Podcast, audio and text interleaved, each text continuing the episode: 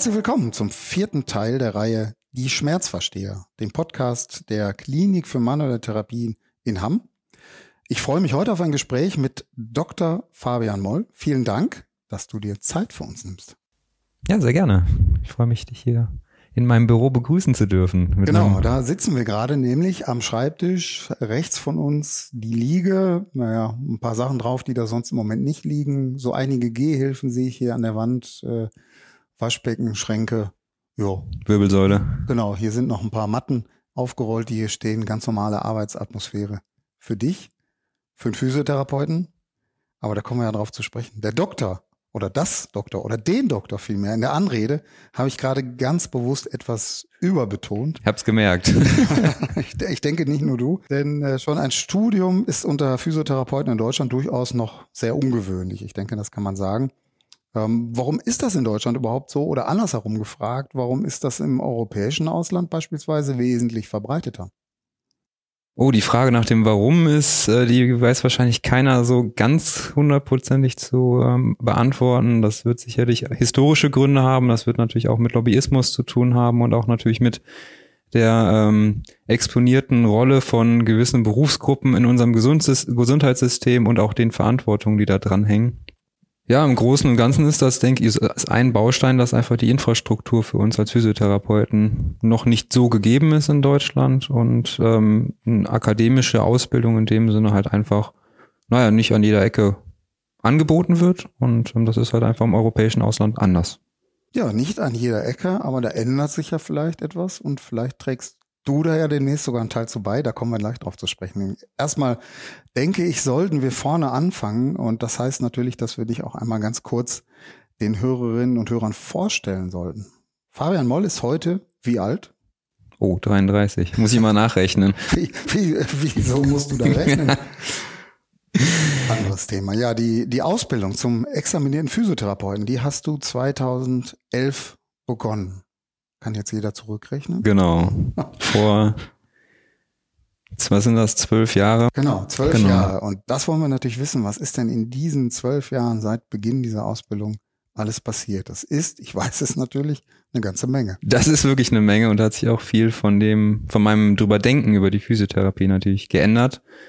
Ähm, also 2011, das war tatsächlich, da bin ich in die, in der Ausbildung als Physiotherapeut in Düsseldorf gestartet und es war wirklich die klassische Physiotherapie-Ausbildung an einer ähm, Berufsfachschule, die hat dann am Krankenhaus glücklicherweise auch angegliedert war. Also ich konnte dann direkt auch von Anfang an komplexe Patienten im Krankenhaus sehen. Das ist auch nicht immer so, weil natürlich auch manche Schulen einfach privat, ich sag mal, auf dem Land stehen oder nicht an eine Klinik angegliedert sind und dann auch da etwas die Komplexität dann, was die Patienten angeht, ähm, naja, verloren geht.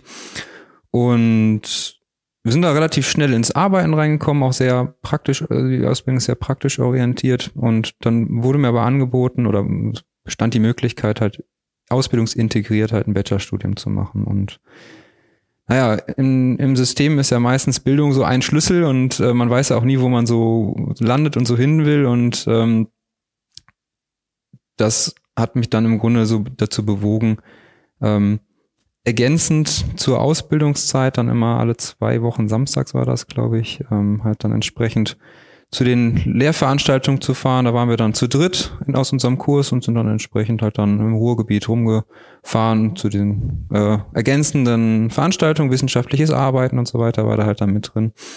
Und ähm, dann konnte ich nach der Ausbildung den Bachelor dann noch zu Ende machen. Das heißt, das waren dann anderthalb Jahre noch an der Hochschule Osnabrück, wo ich dann auch vor Ort dann als Student war und habe halt seitdem im Grunde berufsbegleitend studiert. So, ja, das war 2015, genau. Um einzuordnen. 2015 habe ich da angefangen dann mhm. in Osnabrück, genau. Ja. Und dann ging es aber noch weiter. Dann ging es weiter. Bachelor war nicht Absolut. Das Ja, eigentlich habe ich gesagt nach der Ausbildung, also man hört ja so seine seine Kommilitonen oder, oder Mitstreiter da und ähm, alle haben ja so ihre Pläne, wollen alle, die meisten Jungs, die wollen immer nicht Sportphysiotherapie und sich selbstständig machen und was nicht alles. Dann habe ich so gedacht, okay, ja, drei Jahre nach Ausbildung rechnet man so manuelle Therapie, Fortbildung dauert zwei Jahre. Ja, könnte ich eigentlich eine eigene Praxis aufmachen. ja, bin ich nach Osnabrück gegangen und habe dann das Niveau der Dozierenden, der Professoren gesehen und habe mir gedacht, oh, kleiner Unterschied. Und das hat mir auf der einen Seite ähm, also auf der einen Seite hat mir das Studium eine riesen Tür geöffnet über die Bibliothek, über das wissenschaftliche Arbeiten, Anschluss an eine wissenschaftliche Gemeinschaft zu kriegen und einfach mal zu sehen, was internationale Physiotherapie kann. Da war die Ausbildung immer wie so eine, schon eher wie so eine kleinere Insel, sage ich mal. Und auf der anderen Seite halt das Niveau, was ich da bei den Professoren gesehen habe, habe ich einfach gedacht, okay, das, das will und das muss ich auch können, um meiner Rolle als Versorger in diesem Gesundheitssystem halt gerecht zu werden. Und ähm, ja, dann bin ich da so äh, relativ spontan, habe ich mich dann entschieden, doch noch den, den Master da dran zu hängen, Osnabrück. Und ähm, wer sich ein bisschen mit diesem Bildungssystem auskennt, ein Bachelor sind ja normalerweise drei Jahre, ein Masterstudium zwei Jahre und äh, der Masterstudiengang in Osnabrück, der ist ähm, sehr praktisch, sehr klinisch orientiert und sind dreieinhalb Jahre in der Regelstudienzeit und beinhaltet einmal den ganz klassischen Masterabschluss, Master of Science und zusätzlich eine Weiterbildung, das ist die OMPT, orthopädische manuelle Physiotherapie, die ähm, 1600 Stunden Ausbildungszeit, Lernzeit ähm, umfasst und ähm, ja, eigentlich in Europa weltweit ein Exzellenzprofil, wenn man so will, vielleicht ähm, ausbildet an klinisch tätigen Therapeuten. Und ähm, genau, das ist im Grunde so die Reise dann gewesen und das war äußerst aufwendig, weil das immer so fünf bis sieben Wochen Uni im Jahr waren und äh, wer rechnen kann, ein Vollzeit arbeitender Mensch in Deutschland hat keine fünf bis sieben Wochen Urlaub. Und dementsprechend, äh, ja, war das einfach viel Zeit, ich dann halt in Physiotherapie, in manuelle Behandlung, in Trainingstherapie, auch in Diagnostik, Mustererkennung, Musterbildung, ähm, ja, reingesteckt habe. Und halt auch so ein bisschen diesem Vorurteil, dass akademisierte, studierte Physiotherapeuten oder generell äh, Akademiker mal sehr theoretisch unterwegs sind, dem so ein bisschen ja, entgegenzustehen und sagen, ja, okay, nee, ich habe aber eine, eine wissenschaftliche und eine klinische Ausbildung erhalten. Ja, ich denke, du kommst ja aus der Praxis, insofern äh, kann der Vorwurf doch eigentlich gar nicht so oft kommen, oder? Mir persönlich passiert das jetzt nicht so viel. Ähm, wenn man oder wenn ich auch mit Studenten und Studierenden äh, spreche, ähm, dann höre ich das schon mal öfter. Also gerade so die jungen Bachelorstudenten, die dann, ähm, die ich dann auch schon mal unterrichtet, die dann in solchen Diskussionen drin sind, die hören das halt. Und mir wurde auch gesagt, ja, nee, du brauchst ja auch eine Ausbildung, du brauchst ja nicht studieren. Ähm, das ist eher alles theoretisch. Und ähm, ja, ja, jetzt mag sich der, der ein oder andere ähm, Zuhörer, Zuhörerin mag sich fragen, ein Physiotherapeut, der jetzt studiert, äh, warum macht er das? Naja, also das eine ist sicherlich, ähm, dass Bildung nun mal in unserem Gesellschaftssystem ein Schlüssel ist, auch für Karriereentwicklung in irgendeiner Form. Also ähm, ich habe halt als, als Physiotherapeut in Deutschland halt meistens die Möglichkeit, okay, ich arbeite als Angestellter oder mache mich als selbstständig und ähm, da sind halt einfach verschiedene Wege schon per se verschlossen, einfach auf, aufgrund des nicht akademischen Hintergrundes. Ähm, ist, ich wollte mal unabhängig sein, also ich möchte mir eigentlich mh, mm, im besten Fall, im, zumindest in meinem, in meinem beruflichen Lebensweg selber entscheiden können, okay, was dann mal der Schwerpunkt sein möchte. Möchte ich ein bisschen mehr in der Lehre sein? Möchte ich ein bisschen mehr schreiben? Möchte ich ein bisschen mehr klinisch arbeiten? Möchte ich ein bisschen mehr in der Forschung sein? Das sind, das war so der Grundgedanke. Ich möchte halt unabhängig einfach arbeiten können. Ähm, ich bin der festen Überzeugung, dass alles alles besser macht. Also wenn ich eine Zeit lang mehr unterrichte, werde ich trotzdem im Klinischen besser, solange ich nicht eins komplett ignoriere. Und ähm, ja, das war im Grunde so der Grundgedanke, warum ich gesagt habe, ich möchte studieren.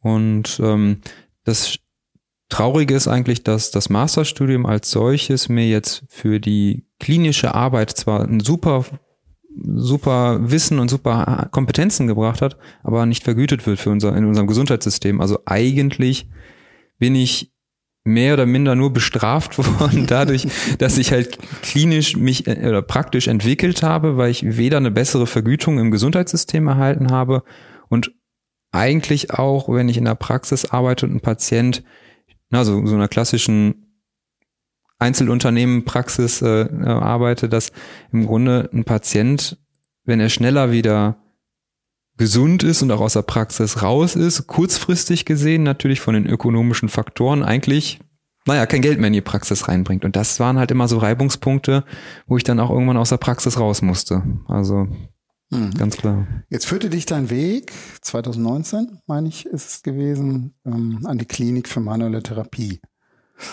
Und äh, auch in deiner Ausbildung akademisch warst du ja noch längst nicht am Ende, auch mit dem Master. Und dann ging es ja noch weiter. Ähm, warum das dann? Warum hast du dir gedacht, okay, jetzt will ich auch noch promovieren?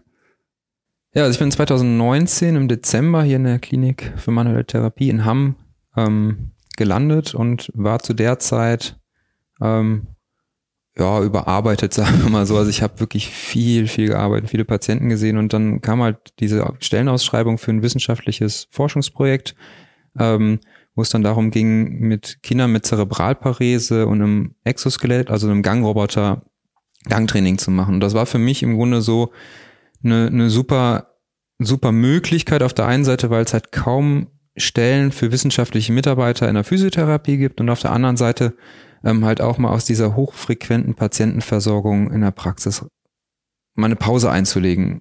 Und ähm, genau, dann habe ich da im Grunde den Masterabschluss noch gerade, also den, der war noch nicht fertig, äh, den habe ich dann äh, die letzten Feinschliffe von der Masterarbeit habe ich dann halt im Zug äh, nach Hamm dann immer äh, geschrieben und ähm, habe dann halt in Hamm angefangen zu arbeiten. Und dieses Projekt hat einfach begonnen und so mit dem Abschluss des Masters, das war dann ähm, ein paar Monate später, ähm, ja, da, da hat sich das halt, also ich habe das früher mal so gesagt, eigentlich so im Bachelor war das noch so ein Konjunktiv, man könnte ja und ne, auch so sehr äh, nicht personell formuliert, okay, vielleicht könnte man das ja machen und über die Zeit ist das halt immer mehr, hat sich immer mehr so dahin entwickelt, ja, ich will eigentlich promovieren, weil der Master bringt mir halt nichts und das wäre halt so der nächste, der, der nächste Step, der mir dann im Gesundheitssystem oder in diesem Bildungssystem halt zumindest für andere Berufsmöglichkeiten überhaupt eine Möglichkeit gibt und auch vor allem anders gesehen zu werden, was meistens Kommunikation nach außen dann angeht. Und ähm, genau, dann ähm, ist das natürlich so in Deutschland, wir haben als Physiotherapeuten, wie schon gerade vorhin am Anfang erwähnt, kaum Infrastruktur. Das heißt, es gibt halt Fachhochschulen, die Kooperationen haben mit Universitäten, wo man halt dann promovieren kann. Da, die haben meistens ihre eigenen Projekte. Man kann natürlich dann von außen rantreten. Ähm, und wir hatten dann die Möglichkeit, aber bei dem Professor Duda an der Universität Duisburg-Essen ähm, vorstellig zu werden. Und ähm, der Herr Dr. Jens Adermann, also unser Chefarzt hier von der Klinik, hat sich dann äh, mit mir ins Auto gesetzt, ist äh, dorthin gefahren, dann haben wir da vorgesprochen und dann hat sich das halt erstmal so als Möglichkeit geboten, ähm, dann unsere, also dass, dass das als Promotionsprojekt überhaupt möglich ist an der Universität ähm, und wie, wie war die Reaktion an der Uni? Das ist ja schon auch sehr ungewöhnlich oder selten wahrscheinlich, dass das so an die herangetragen wird. Tatsächlich, da war ich sehr überrascht, dass das gar kein Problem war mit meinem beruflichen Hintergrund. Man, ne, wenn man so ein bisschen in diesem ganzen Gesundheitssystem unterwegs ist, dann hört man ja doch schon an der einen oder anderen Stelle, dass sich so die Berufsgruppen gegenseitig schon mal so ein bisschen ähm, naja, ähm, wie soll man das sagen, nicht bekriegen stimmt nicht, aber so ein bisschen im Clinch liegen schon mal. Da ist aber auch immer so die Frage, mit wem redet man da gerade und wer da irgendwie Angst hat, welche Fälle weggenommen zu kriegen. Aber da, ich hatte, bin total offenherzig da aufgenommen worden, total interessierte ähm, Professoren und ähm, man, ich habe halt da gemerkt, dass es, es geht halt nicht um den eigenen Hintergrund als solchen, sondern eigentlich um die akademische Ausbildung und ähm, von daher habe ich da echt sehr positive Erfahrungen gemacht und sonst hätten die uns, denke ich, auch nicht eingeladen, äh, wenn sie da von vornherein kein Interesse daran gehabt hätten, eine Kooperation oder zusammenzuarbeiten. Ja, und diese Zusammenarbeit, dieser Weg endete dann ganz offiziell am 30. Mai diesen Jahres, nämlich mit dem Abschluss.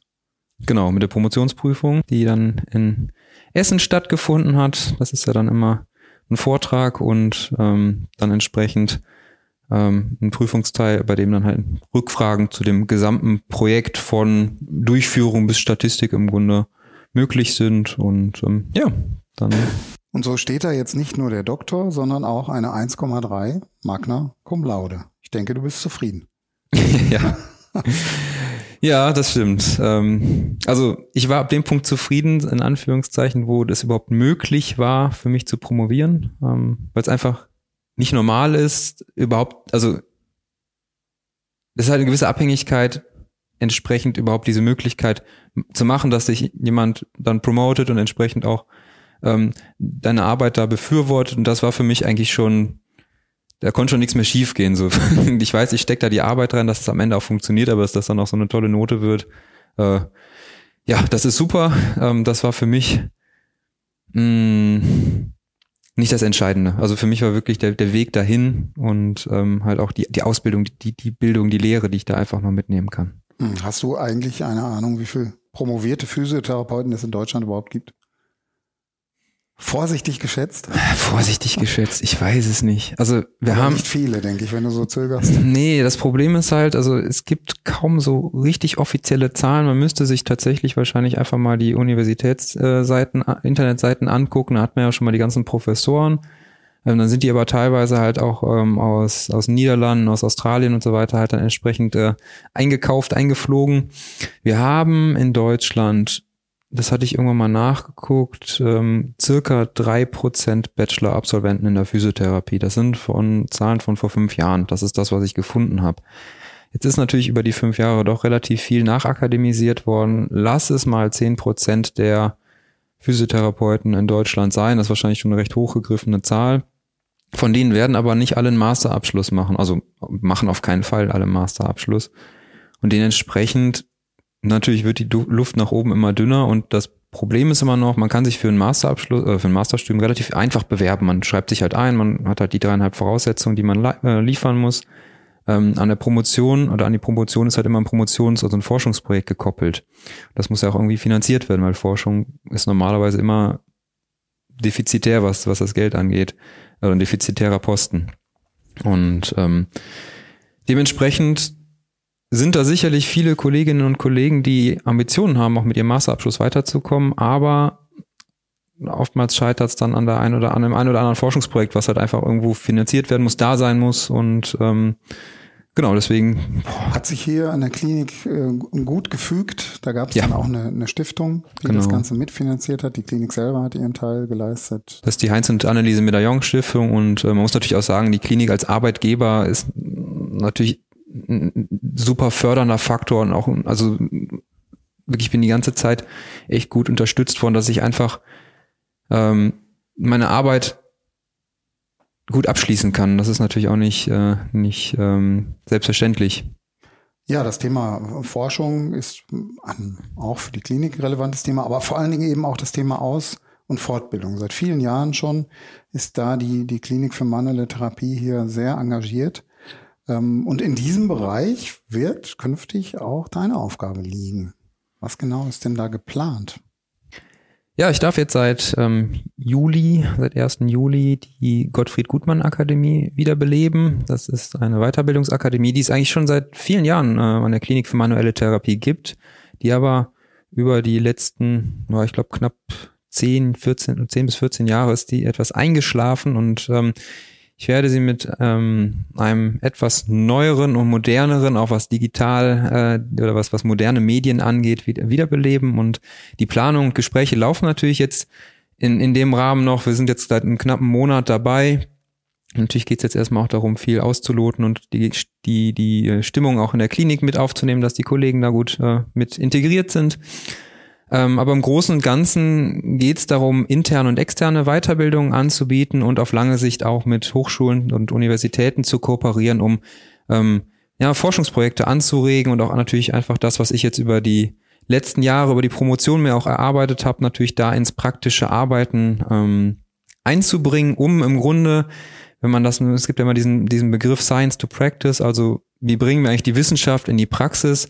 Ähm, das so als, als, als Schlagwort, ähm, das in, in meine Arbeit, in die, in die Akademie einzubauen.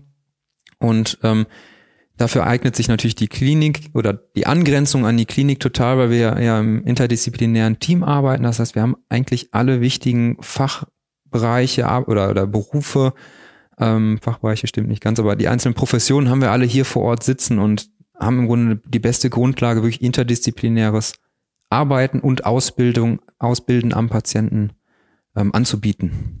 Dazu passt das Schild, was hier vor mir an diesem Schreibtisch prangt. Theoretisch kann ich praktisch alles. Das habe ich äh, von einer Patientin mal geschenkt bekommen, weil wir echt äh, in den zweieinhalb Wochen, die sie hier war, sehr intensiv in ihr, in ihr Beschwerdebild und in ihr Bewegen und in ihr gesamtes, naja, Körper- oder Weltverständnis eigentlich, was Bewegung angeht, eingestiegen ähm, sind. Und ähm, sie war auf jeden Fall extrem aufgeklärt nach der Art Zeit, die sie mit mir verbracht hat, aber auf der anderen Seite hat sie natürlich auch gemerkt, dass sie noch einen, einen langen Weg vor sich hat und ja, war sehr dankbar, dass sie einfach für diesen Weg einen Kompass, die Kompassnadel neu ausrichten konnte. Ja, wenn äh, wir jetzt mal fünf Jahre weiterschauen, Dr. Fabian Moll in fünf Jahren, was du persönlich machst, da sind wir sehr gespannt. Äh, ich bin mir ganz sicher, ähm, dass du natürlich äh, auch da die Theorie weiter pflegen wirst. Äh, nicht nur für andere, das haben wir ja gerade gehört, das wird ein Teil deiner Aufgabe sein, sondern auch ganz für dich selbst. Du hast da schon die Fühler ausgestreckt. Ein, ein weiteres Studium nebenbei? Ähm, ja, tatsächlich habe ich äh, überschneiden mit der Promotionsprüfung. Das ging leider terminlich nicht ganz anders, aber im März jetzt noch ein MBA, also ein Master of Business Administration ähm, im Gesundheitsbereich angefangen an der Hochschule Osnabrück. Also die begleiten mich auch schon ein paar Jährchen jetzt langsam die Hochschule, ähm, um halt einfach meinen Aufgaben hier natürlich gerecht zu werden, was Management angeht, was auch betriebswirtschaftliche ähm, Aufgaben, ähm, Rechnungswesen, ne? also diese Aufgaben, die jetzt da kommen werden. Ähm, und auch natürlich ähm, Führungspositionen dann entsprechend da vernünftig ausgebildet zu sein und ja, einfach strategisch mehr zu denken. Denn das ist eine Sache, die ich auf jeden Fall jetzt über die letzten Jahre gelernt habe. Das operative Geschäft, ob das jetzt in der Unternehmensführung ist, aber auch genauso am Patienten, ist halt einfach komplett anders als das, wenn man halt strategisch arbeitet, also eher auf Zukunft raus arbeitet. Und da arbeitet man natürlich mit ganz anderen Messgrößen, beziehungsweise auch denkt man oder, oder arbeitet man ja auch viel ins, ins Ungewisse rein. Und ähm, da ist auf jeden Fall ganz gut, so über die, Univers äh, über die Hochschule dann auch entsprechend nochmal eine Supervision im Endeffekt zu erhalten. Ja, wenn äh, du auch auf fünf Jahre schaust oder auch gegebenenfalls länger, äh, wenn du wunschfrei hättest und sagst, das würde ich mir wünschen, sollte sich in der Physiotherapie ganz allgemein verändern. Könntest du das so konkret benennen? Also in der Physiotherapie allgemein, allgemein, auf Deutschland gesehen, wir sind, äh, wenn man das vielleicht nochmal einmal so in Zahlen zusammenfassen möchte, ähm, wir sind das einzige Land in Europa, was keine akademische, bodenständige akademische Ausbildung in der Physiotherapie anbietet. Also wir haben leider noch einen Großteil berufsschulischer Ausbildung und ähm, das sollte sich oder muss sich verändern. Wir haben weltweit nur noch knapp 20 Prozent Ausbildungsberuf, also dieses, man nennt das Vocational Level, also Berufsschule, Fachschule und davon sind 46 Prozent in Afrika und 42 Prozent in Asien. Also eigentlich ist es 0,0 europäischer Standard halt äh, dieses berufsschulische Ausbildung. Deswegen arbeiten die Kollegen nicht schlechter, aber Lehre und das, was da an Kompetenzen vermittelt wird, ähm, ist halt einfach in den unterschiedlichen, ich sag mal, akademischen oder, oder Bildung, ähm, ähm, Lehrleveln ist, ist unterschiedlich und wir bilden einfach mit mit einer Fach ähm, einer Fachhochschule ähm, bzw. universitären akademischen Ausbildung Kliniker heran, die die komplexer die direkt von vornherein in ein komplexes Denken auf einer Metaebene geschult werden und ähm, das sorgt im, im Ende des Rattenschwanzes für eine bessere Patientenversorgung. Und das ist das, was wir halt im Gesundheitssystem ja nun mal brauchen. Ähm, gerade wenn man sich die bevorstehenden Reformen und äh, alles, was halt an Wandel gerade stattfindet, so anschaut. Also da brauchen wir komplex arbeitende und ähm, im interdisziplinären Team arbeitende Kolleginnen und Kollegen. So wie hier an der Klinik für manuelle Therapie. Wer jetzt sagt, Mensch, das Thema Physiotherapie, das interessiert mich noch viel weiter, da möchte ich noch mehr drüber hören, der hat da sehr gut Gelegenheit. Denn, Dr. Fabian Moll, sage ich noch, noch mal betont an der Stelle, äh, du hast ja auch äh, gemeinsam mit einem Kollegen einen Podcast, den du sehr regelmäßig äh, pflegst und veröffentlichst. Äh, wo und was kann man da genau hören? Ja, ich mache das, äh, den, oder der Podcast läuft jetzt seit über einem Jahr mit dem Ferdinand Harding, Hardinghaus. Der ist äh, Kollege aus der Schweiz. Wir haben uns auch in Osnabrück kennengelernt und ähm, beleuchten da die verschiedenen Facetten, die es so in der Physiotherapie gibt. Also dass es halt nicht nur Gangschule, Massage und ähm, bisschen Übungen machen ist, sondern dass einfach sehr, sehr viele unterschiedliche Arbeitsfelder gibt, Kollegen gibt, die entsprechend ähm, aus ihrem Fachbereich erzählen, auch international, ähm, zum Beispiel die Rolle von First Contact Practitioners oder ähm, Advanced Practice Practitioners, also dass die Physiotherapie nicht nur auf ärztliche Zuweisung äh, ähm, handeln darf, sondern vielleicht sogar in einer erweiterten Position eine Bildgebung wie ein Röntgen verschreiben kann oder Medikamente in einem gewissen Rahmen. Also dass sowas überhaupt möglich ist, darüber möchten wir informieren. Und wer da interessiert ist, wir haben einmal eine Internetseite www.physiotherapie-podcast.de und sind halt in den normalen gängigen Podcast-Formaten unter Physio Podcast auch entsprechend vertreten. Ja, das ist unser Tipp, unsere Empfehlung zum Schluss. Vielen Dank für das Gespräch, viel Erfolg für die Zukunft, für die verschiedenen Projekte äh, persönlicher Natur und natürlich auch hier an der Klinik mit der Gottfried Gutmann Akademie. Vielen Dank, Dr. Fabian Moll. Ich danke dir, Simon.